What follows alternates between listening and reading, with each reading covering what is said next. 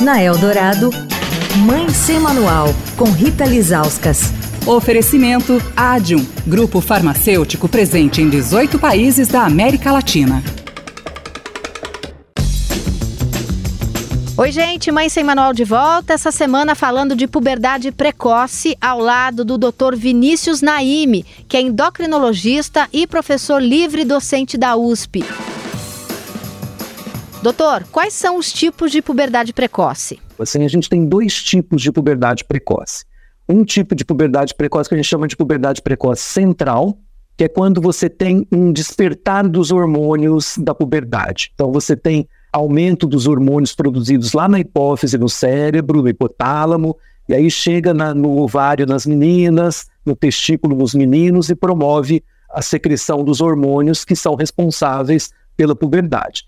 Curiosamente, Rita, ela acontece predominantemente nas meninas. 10 a 20 meninas para cada menino, tá? Então é altamente mais prevalente nas meninas.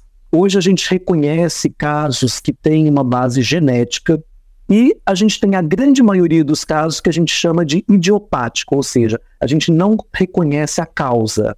Houve esse despertar precoce dos hormônios, mas não tem uma causa identificável mas é a minoria, tá? Que precisa ser investigado.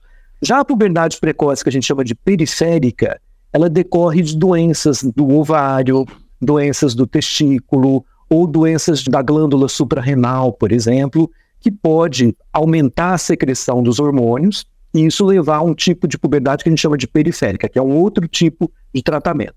A mais frequente é a puberdade precoce central. E ela tem tratamento. Amanhã a gente vai falar do impacto emocional que a puberdade precoce pode ter em meninos e meninas.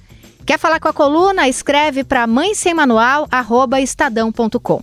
Rita Lizauskas para a Rádio Eldorado, a rádio dos melhores ouvintes. Você ouviu Mãe Sem Manual, com Rita Lizauskas.